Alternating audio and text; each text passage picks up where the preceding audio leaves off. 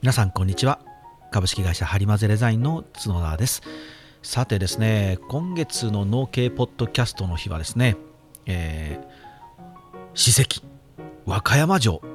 語ってみたいなと思います。よお膝元。お膝元ですね。あの和歌山県に来られた方はですねもしかしたら和歌山城行っていただいた方もいらっしゃると思うんですけれどもちなみに僕の事務所からですねめちゃくちゃ近いんですよ。歩いてね5分もかからないですね。もうあの事務所出てくくって曲がったら和歌山城みたいな場所にうちは事務所があるんですけれども。残念ながらあの窓からはですね和歌山城が見えないんですよね。そんな距離感なのに。あのね和歌山のくせにねもう本当和歌山のくせにねあの中途半端な高いビルがですねうちの事務所の前にバババッと立ってまして僕はあのもう覇王信長だったらですねもう一旦それ全部焼き払うんですけれども まあそんな財力もありませんので粛々と今は生きてます。えっとですね、まあ、そんな和歌山城をですね取り上げてみたいなと思うんですけれども皆さんあの和歌山城って多分ねあのほとんど知らないと思うんですよね。うん、そんないや一応ねあの有名っちゃ有名なんですけれども、うん、一応ですけど徳川の城ですよ。しかも徳川御三家のお城ですね。江戸に幕府将軍がいらっしゃいました。当時はね、えー、いらっしゃいまして徳川家の本体があって。でもし将軍家に何かあったらですねあの補佐しなさいよとか。で将軍家であの血が絶えてしまったら、えー、その徳川の御三家と呼ばれる3つの家から将軍を出しましょうねっていうことで徳川家康の子供たちがですね藩主となって治めた場所が3カ所あるんですね。水戸ですね。そして尾張ですね。もう一つ紀州和歌山なんですね。この3つが一応徳川御三家と呼ばれております。でもちろん和歌山のこの紀州藩から将軍が出てるんですね。一番有名なのは暴れん坊将軍ですね。バババーンバンバンバンバンですね。あの暴れん坊将軍。は徳川吉宗といってですね徳川第8代将軍なんですけれども彼はあの和歌山の人ですね紀州藩出身の人で、えー、徳川の本筋でですね本体の将軍家で、えー、ちょっと血が絶え始めたので、えー、紀州藩から抜擢されて将軍になった人ですね。それからあと何代かは紀州藩の出身の人たちが将軍を務めていくんですけれども、まあ、そんな和歌山にあるのが和歌山城ですね。和歌山城っていうのはですね実はあの現存していたんですけれどもあの太平洋戦争でですね焼けてしまったんですよね。あのももったいないですよね。でもし残っていればですねあの姫路城とか名古屋城とかのようなあの白亜の城がガーンとあって、まあ、国宝なんですけれどもあったんですけれどもねなくなってしまいましてで今あるのはですね一応鉄筋コンクリートで、えー、再現しているですね復元天守っていうんですけれどもこれもでもねあの実は昭和33年だから1958年に再建されたのでもうね50年経ってるんですよね。で50年経ったらですねもうそれはそれで十分史跡なんじゃないのかっていう考え方も実はありましてしかもその太平洋戦争で日本が負けた後ボロボロの時代に皆さんね本当にお金も何もないのにみんなでお金を集めて再建させたっていうそういうそういうこう歴史の1ページも刻んでおりますので、うん。まあ、これはこれでまたねあの歴史の史跡になるんですけれども、うん、残念ながらちょっともうその耐震性がね危うくなってきましたので、まあ、建て替えっていう話がちょっと若干出てきておりましてでこれをねあの建て替えるにですねもしやるのであればあのきちんとねあの図面が残っているので、うん、木造でいっちゃうみたいな話がちょっとやっぱ若干出てるみたいなんですよ。興奮しますよね。俺ももうやってくれやってくれと思ってるんですけど、もういらんことにね、税金使うなら、こういうことにもうどさっと税金使ってほしいなと思うんですけど、まあ、木造でもしかしたら、その当時のありし姿を再建するかもしれないって出てくるんですけれども、またね、これはもうこれで問題がありまして、うん、石垣のね、土台の石垣はね、これこれも史跡なんで、これ触れないんですよね。なかなか触ることができないと。で上物はコンクリートなので、まあ、あの潰してしまうことはできるんですけどじゃあそれ石垣の問題をどうするとかってねいろいろこうねあのこう史跡を触るっていうのは難しい問題があるんですけれどもどんどんやっていただきたいなと僕はもう今ね期待にワクワクしております。さあじゃあそんな和歌山城をねさらっとご紹介していきたいんですけれどもあの和歌山城和歌山っていう場所を皆さん地図で見ていただけたら和歌山なんてどこにあるのって皆さん思ってると思うんですけれどもその和歌山市にあるんですあるんですね。で大きな紀の川っていうこの川があの流れておりましてこれがねもうでかい外堀の役目をしているんですね。なので大阪から攻めてきてもですねまず一旦この紀の川を渡らなきゃお城にたどり着けないっていうような場所に立っております。で和歌山城はですね平山城って呼ばれてるんですね。いわゆるこう山の上にあるんですけれどもそのあまり言うほど大きな山じゃない、ね、小さいあのそんなにね高くない山の上にあるお城平山城っていうんですね。これ姫路城伊予松山城と並んで和歌山城これ日本三大平山城と呼ばれているんですけれどもだちょっとだけあの和歌山城来ていただいたらほんのねあのあの天守閣のあたりね天守のあたりまで登るのに少しこう階段を上がっていかなきゃいけない。まあまあねあのいい運動になるぐらいなのであの安土城を登るほどしんどくなかったりしますのではい。でもともとですねここはですねまあ古くはいくつかあるんですけどまあまああの戦国時代から言いますと秀吉ですね。まだあの豊臣秀吉じゃない時代ですね。羽柴筑前の神秀吉。羽柴秀吉と言ってた時代なんですけど羽柴秀吉がね弟がいるんですけど秀吉に。秀吉の弟秀長っていう人がいるんですね。この秀長さんが一応、えー、不審って言ってまして、まあ、工事をしてお城を建てるんですね。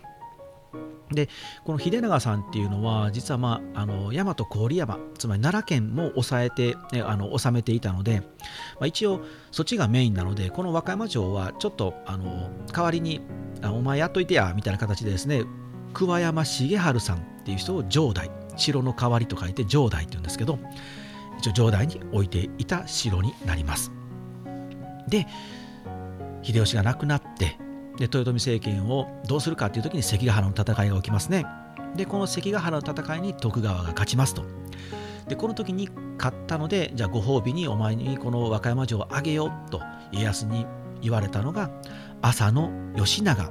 ていう人ですね。この浅野義長が37万石というね大大名になって入城してきたのがようやく今の和歌山城の姿の始まりと言われております。この時にね、がっつりと大改修するんですね。で、今ある岡口門とか、その辺とかをこう入れ替えたりして、いろいろとこう触り始めるんですけれども、まあ、あっという間にですね、もう本当に17、8年ぐらいしかいないんですね、えー、と浅野さん。で、浅野さん、このまま広島城に今度移されるんですよ。で、浅野さん、まあ、広島城に移されて、じゃあその後誰が、ね、お城に入るかっていうと、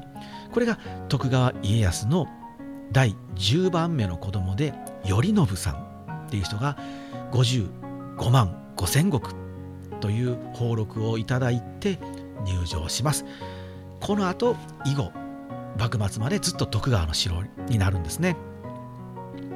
南海の沈めって言われている城なんですよ。南海っていうのはそのねあの南の海と書いて南海ですね。沈めっていうのは沈める、えーと、金辺に真と「ま」って書くんですけど沈めるですね。つまりこのお城はこの南海地方このエリアをきちんと取り押さえるための、まあ、本当にこうでかい要塞なんですっていうふうに呼ばれているので、まあ、この城を落とさない限りこの地方は絶対取れない、まあ、そうそういう要所に置かれているお城なんですね。もうこのまま本当に徳川の城としてあの明治まで行きます。で残念ながら、ね、太平洋戦争で焼けてしまうんですけどねもったいないね。で和歌山城のあのお城をですねもし皆さんあの暇だなって方で結構ですのでスマホで見ていただけたらあのすごく特徴的なんですねでどう特徴的かというと天守ドーンとでっかいのがあるんですけれども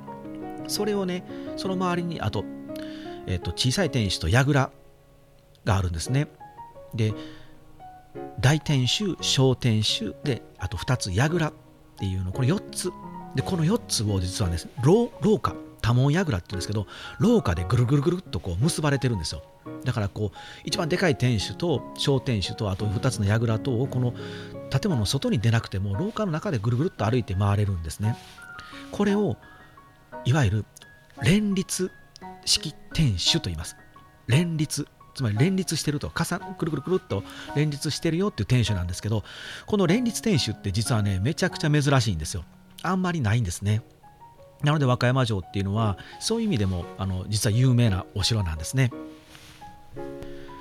で和歌山城に来ていただいたらですね一応こう現存しているあのパーツといいますかいくつかあるんですけれども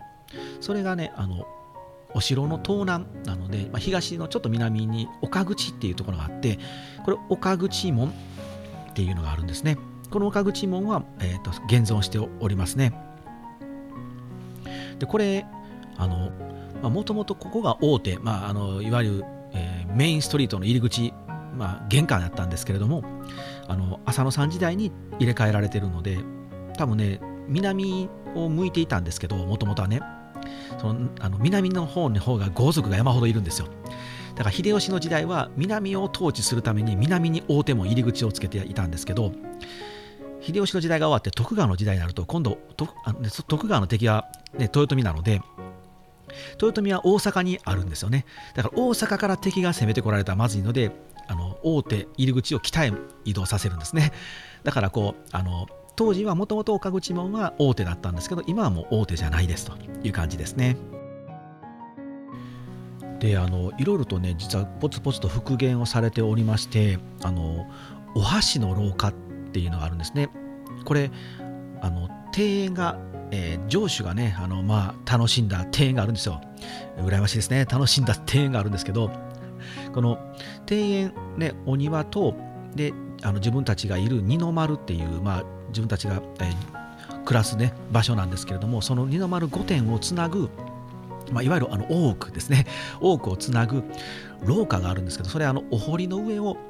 渡っている廊下なんですよ。だから堀の上にね橋のようにこうかかっているんですけどそれ壁があって屋根がある廊下になってるんですね。これお箸の廊下って言いましてこれ実は2006年に復元されたんですね。で最初はあのめちゃめちゃお金取ってたんですよだからあの誰も行かなかったんですね。いつの間にかね、あの無料開放されてまして、で無料開放されたらみんな通るんですよね。当たり前なんですけど。で、もともとこの庭園もですね、あの実は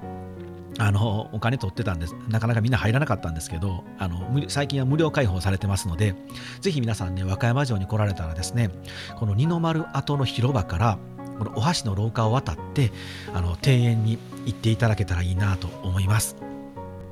えっと、ちなみにその庭園の名前なんですけどあの西の丸庭園っていうんですけど、まあ、もみじ谷とかってねもみじ谷庭園とかっていう通称に呼ばれてる僕らは和歌山県人的にはなんかもみじ谷っていう方があのピンとくるんですけど、まあ、一応正式名称は西の丸庭園なんですけど、まあ、この二の丸からねそののもみじ谷の方に行っていただけたらこのお箸の廊下ねあの少しこうあの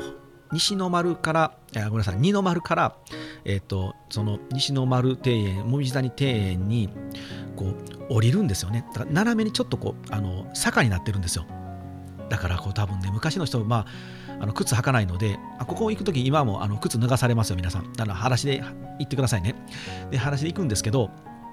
あの滑らないように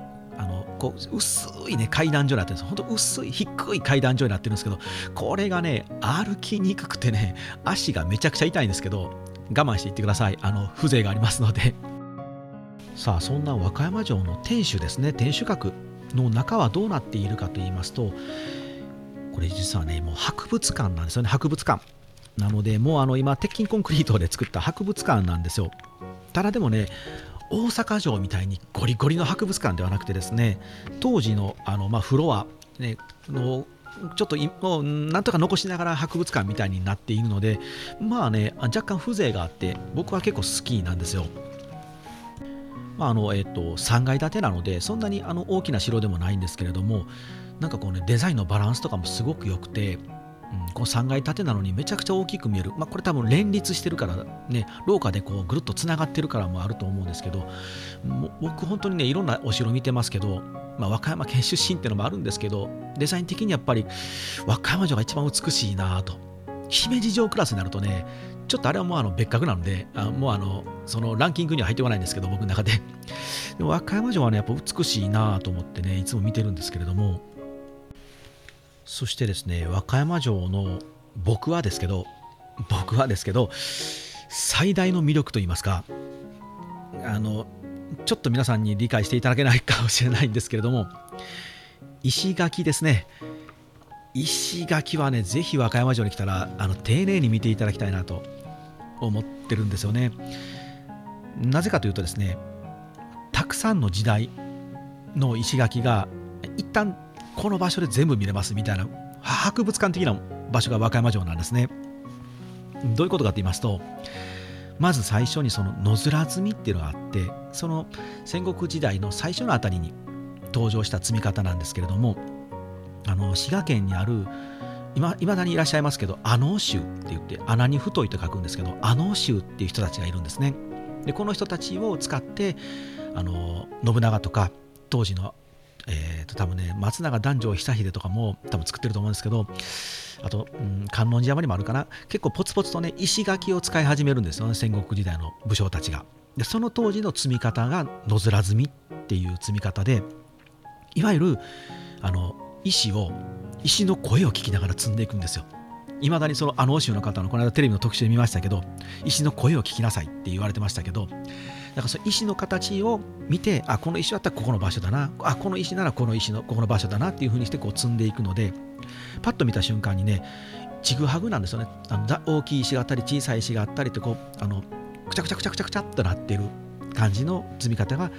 実はこう野面積みなんですね。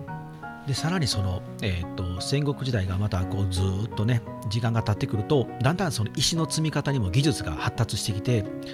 今度三木積みっっていうのがね使われてくるんですよ。でその三木積みっていうのが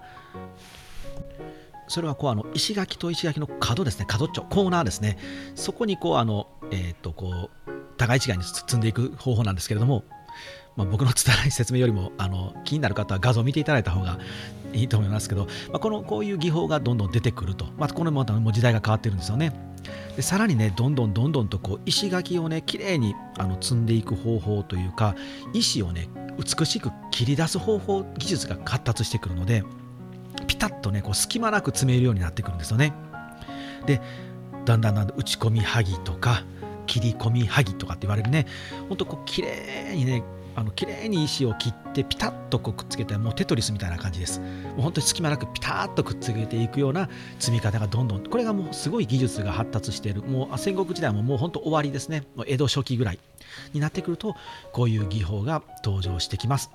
なのでこれをね実は和歌山城は全部見れるんですよ。なぜかというとまずはね秀吉たちが支配して野面積みを作ってやっていきました。でその後にで入れ替わって浅野っていう人が来て今度浅野から徳川になってっていうこう時代がこうね変わると上司が変わるのででその都度ね改修をして増築してみたいしていたみたいなんですね。これなぜできたかというと普通戸様大名とかはなかなかできないんですよ。なぜかというとやっぱりね政権取った徳川が他の、ね、人たちが強くなるのは困るのであんまりねお城とか触っちゃダメよ。あんまりっていうかもう触るなって話になったんですよね。なので他のお城ではやっぱ改修工事とかが簡単にできなかったんですけどなんせここはだって家康の息子さんですから御曹司ですからね。だから徳川の城なので、まあ、改修はできるんですよね。まあ御三家だからといってね勝手にやるとねまたそれはそれで将軍家から怒られるんですけれどもまあそれでも他の人たちに比べたらあの改修工事とか増築をやりやすかったのでまあねあの浅野さん、ね、30万石ぐらいのやつから徳川のあの55万石ぐらいになると、まあ、あの石高も大きくなるとやっぱり白もねちょっと大きめに回収しなきゃいけないっていう、まあね、しょうがないなっていうのもあったんですけれどもそういう形でねあのね時代が新しくなればなるほどねあの石垣が美しくなっていくので場所を見ただけであここは徳川の時に回収されたなとかっていうのは僕らは分かるんですよね。だから楽しいんですけれども。であの最近ちょっとテレビとかでもよく出てくるんですけれどもその石垣の石にですねマークが入ってるんですよ。つまりロゴマークがね刻まれていましてこれをね見ていただくだけでも面白いんですけどこれ各、ね、班というかあの作業をした人たちが自分でサインを残してるんですよ。これなぜかっていうとあのやっていないのに俺仕事しましたよっていう嘘をつくやつも出てきたりとかねあのそういうズルするやつがやっぱいるらしいんですね。なので、なのでこう私たちの、ね、〇〇班はちゃんと仕事しましたよって、石運んできましたよっていうのを、ちゃんとちゃんとね、納品しましたよっていう、まあ、伝票みたいなものですからね、納品伝票みたいなものをこう記していくんですね。なのでこれね和歌山城はねこのマークの数がねめちゃくちゃあります。何個あるんかな？ちょっとわからないですけどなんかえー、っとですね確かね確認できるだけで種類的にはね200弱ぐらい17080種類ぐらいは確かあって何個あるか個数はね多分2000個ぐらいあると思います。だから2000箇所必ずあるので本当行くとねあの一発で分かるようなところに結構ありますよ。ああったあったってすぐ分かるのでもしよかったらねあの和歌山城来たらですね天守に登るだけではなくてちょっと石垣にへばりついて見ていただけたら面白いなと思います。さああとはですね本当にあの、えー、トピック集みたいな感じになりますけれどももし見つけることができたら楽しいなラッキーだなって思うものをちょっとご紹介していきますね。うんとね何がいいかな。トンネル状の渦見門。渦見門っていうのがあるんですけどこれトンネル状に実はなってましてあのここ多分ねドア閉まってると思います。なので入れないんですけど天守の下に石垣があって天守台があるんですけどその天守台にね小さな小さな入り口があるんですね。でここはあの実はねその平山城のこの一番上の天守が立ってるとこってこれ岩盤なので井戸が出ないんですよ。だから水が出ないのでしょうがないのでちょっと下にね階段下がったところに黄金水っていう井戸があるんですけどここから水を汲んでくるしかないんですね。なので汲んできた水をわざわざその正面の入り口から持っていくの大変なのでこう勝手口を作ってるんですけどここにあの小さな小さな門がありましてこれねえっと今立ち入り禁止かもしれないんですけどあの天守台の天守閣のところに行っていただいたら入り口ではなくてねこう天守閣をねぐるっと回り込んだね向こう側奥側にありますのでもし行けたらですねあの見てみてください。あとはですね和歌山城はですねこの石落としっていうのがねこう独特のこうね外にこうなんていうんでしょう緩やかに、ね、ぷくんと膨らんだね滑らかな形してるんですよ。これ石落としって皆さん調べていただいたら出てくると思うんですけど大きなねあの天守閣とか大きなお城には結構ついてましてあの大体こうあの建物の角っちょについてるんですけどそこ建物の中に入ってもらってイメージしてくださいね。あの天守閣に入って床ですよ。床床をパカッて開けたらあの外に外にが見えるんですよ。でそこから石を落とすんですね。で石だけじゃなくてネットを落としたりあとうんちですね。糞尿をまき散らしたりして石垣を登ってくるやつらをあの下に落とすっていう仕掛けなんですけれどもそれ大体こう建物の角必ず四隅の角にあってであのパカッと開けれるようになっているのでちょっと出っ張ってるんですね。でその出っ張りがあのそれぞれのお城に特徴があるんですけれども和歌山城はねなぜかねカーブして湾曲してるこの本当滑らかな曲線なんですよ。大体まっすぐスパーンと作るんですけどこれ曲線にするって結構手間やと思うんですよね。こう削ってきれいにしかも4箇所、ね、バランス取らなきゃいけないので。これがね僕ね子供の時からね本当美しくて和歌山城の大きな特徴の一つだと僕は思ってます。これはねあの見ようとも探さなくてもあのパッと目に入りますのでぜひ皆さんね見ていただけたら嬉しいですね。さあ最後にですねまあお城にはこういうこう何て言うんでしょう伝説みたいなものがつきものなんですけれども、まあ、和歌山城にももちろんありましてで天狗のお話が残っているのでご紹介して今日は終わりたいなと思います。和歌山城にはですね実は天狗が住んでおりました。で和歌山城ってあのお城がこう一つ塊がバーンとお城があるんですけどそのねあの隣に南側なんですけれども岡山っていう山があります。これ今岡山あの岡公園っていう公園になってるんですけどその公園の中に小さなねあの本当に岩山みたいなのがあるんですけどでここにですね実は昔天狗が住んでいたらしいんですね。で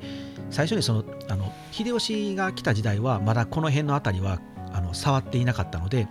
まあ、天狗は何も言わなかったんですけれども秀吉が、ね、徳川家によって豊臣家が滅んでですね浅野家がですね入ってきますと。で浅野が入ってきた時にですねちょっとこう改修をするんですね。つまり城を大きくしようと。した時にですねちょっと天狗がねおいおいおいおいってなってくるらしいんですよ。でまだこの時点でも天狗はまだ自分が住んでる岡山まで浅野は来なかったのでまあまあええかと。まあまあまあまあまあまあええわ。ってなっていたんですけれどもいよいよ徳川頼信ですね。家康の息子さん。彼がですね紀州藩主として入っていた時に55万石ですからもう浅野よりも20万石ぐらいでかいのでもうお城の範囲もめちゃくちゃでかく取ったんですね。もう当然その隣にある南にある岡山ももううちの徳川のもんですからということで削られたんですね。削り取られてですね三年坂三年坂という道をバーンと通されてしまったので天狗はですねブチ切れるんですね。これ俺に挨拶もなしに道通すなんてもう何事やと。めちゃくちゃ天狗分をブチ切れるんですね。でもこれは一回殿様に文句言うたらなあかんと。待ち構えてるんですけれどもこの領民たちがね噂するんですよ。これ今度の殿様はちょっとやばいぞと。かなり厳しいぞと。もう徳川やし前みたいな浅野ではなくてそういう戸様ではなくて今回はもう将軍家の徳川家が入ってきたのでこれはちょっと厳しいなるぞと、ね、さらに入国してねあの紀州藩和歌山に来て早々ですねどうもなんか何百人と収容できる牢屋作ってるぞと。これはなんか取り締まりも厳しくなるから、なんかもう真面目に生きていかなあかんのかもねみたいな話を天狗は聞いてしまうんですね。天狗これにビビってしまうんですよ。マジでってなるんですね。天狗もうちょっと頑張れよと思うんですけど。これでねああうんそうなんてなって。じゃあまあもうしゃあないなってなってたんですけどもこの徳川の殿様はですねそう天狗の話を聞くんですよ。何天狗なんかいてんのかと。んなもんこんな物騒なやつはそんな城のそば、ね、ほんと真隣なんですよ。和歌山城から。なんなら城内にあるんですよ岡山って。そのじゃあ城の中に そんなやつおったらちょっとあかんのでもう岡山から出ていけって命令しとけって退去命令出してしまうんですね。これに天狗どうしたと思います？ブチ切れないんですよ。もう諦めてるので。マジで？ってなって。もうでもこれはもうしゃあない。もうだってね、もう徳川の殿様に立てついたってそんなも殺されるだけなのでもうしゃあないなと思って天狗もですねもうこうなったら擦り切れるまで頭下げようって言ってですね 殿様に頭下げに行くんですね。どうか本当どうか行く当てがないので今まで通りここに住ませてもらえないでしょうかと。ただその代わりその代わり私たち天狗は毎晩お城の周りを見回って警備をしますと。殿様あじゃあ、うん、まあ別にええよと。警備員雇うお金もかかるしお前らやってくれんやったら、まあ、それはそれでお互いウィンウィンですしみたいな感じになってですね殿様許してくれるんですね。で天狗はですねお城の見回りを毎晩3回夜に3回ですよ一晩で見回るようになったと言われております。で出発地点はいつも決まっていて西の堀ですね堀の西の一番端っこにあるところの石垣の上に足をこう乗せてですね気合を入れてへわって気合を入れてそこから毎晩毎晩3回回っていたらしいんですね。なのでその石垣の上にある石天狗の足跡が残っていますと。天狗の足跡岩と呼ばれて明治の終わり頃までそこに石があったと言われております。そのねあの天狗がいたっていう場所天狗が腰掛けていたっていう場所がですね実はまだこの三年坂と呼ばれるところの石垣の上にあるんですよ。これ僕見に行ったんですけれどもこれねあの皆さん行こ行っても構わないんですけど石垣のねちょっと下の段のところにあの犬走りのあたりにあるのでこれを行こうと思うとちょっとねあのんってこう身を乗り出さなきゃいけないのでまあまあ危ないので皆さんあの自己責任で行ってくださいね。あの角田が紹介したから行ったら怪我したって言われてもちょっと僕困りますので 自己責任で頑張ってください、うん、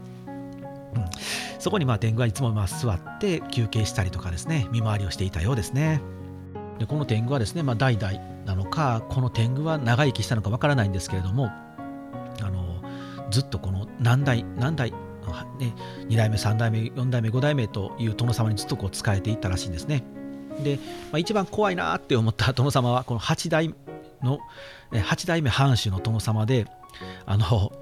大暴君と呼ばれた人らしいんですよ。重則っていう人らしいんですけども、この人だけは本当に怖かったみたいで、天狗はあんまりこうちょっかい出せなかったらしいですね。もうあのとにかく高い鼻が折れるまで、この殿様にはいつも土下座していたらしいです。まあ、そんな天狗ですね、あの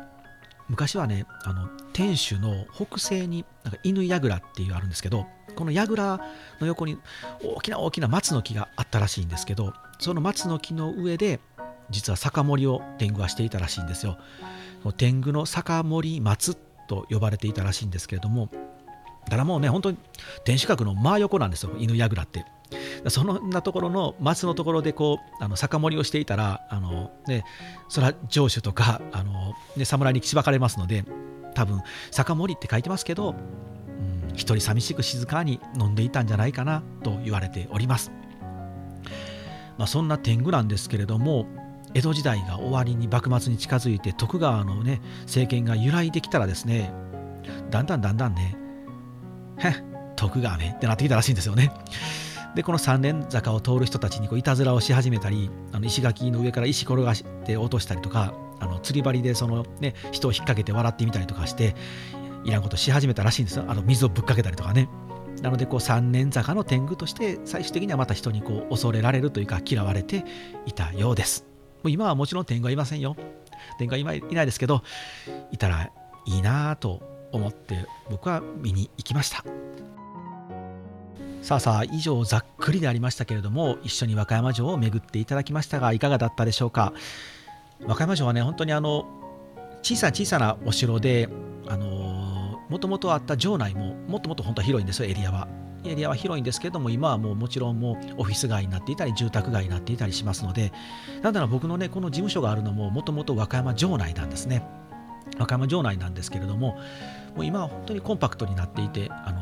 1日かけて回りますみたいなお城ではないです。多分ね23時間あったらあの十分楽しんでぐるっと回れますのでああと動物が好きな方は動物園もありますので、そこもね、こう見ていただけたら、まあまあ、あのペンギンが泳いでるぐらいのね、勢いの、なかなかちょっと珍しい動物、そこここも無料で入れますので、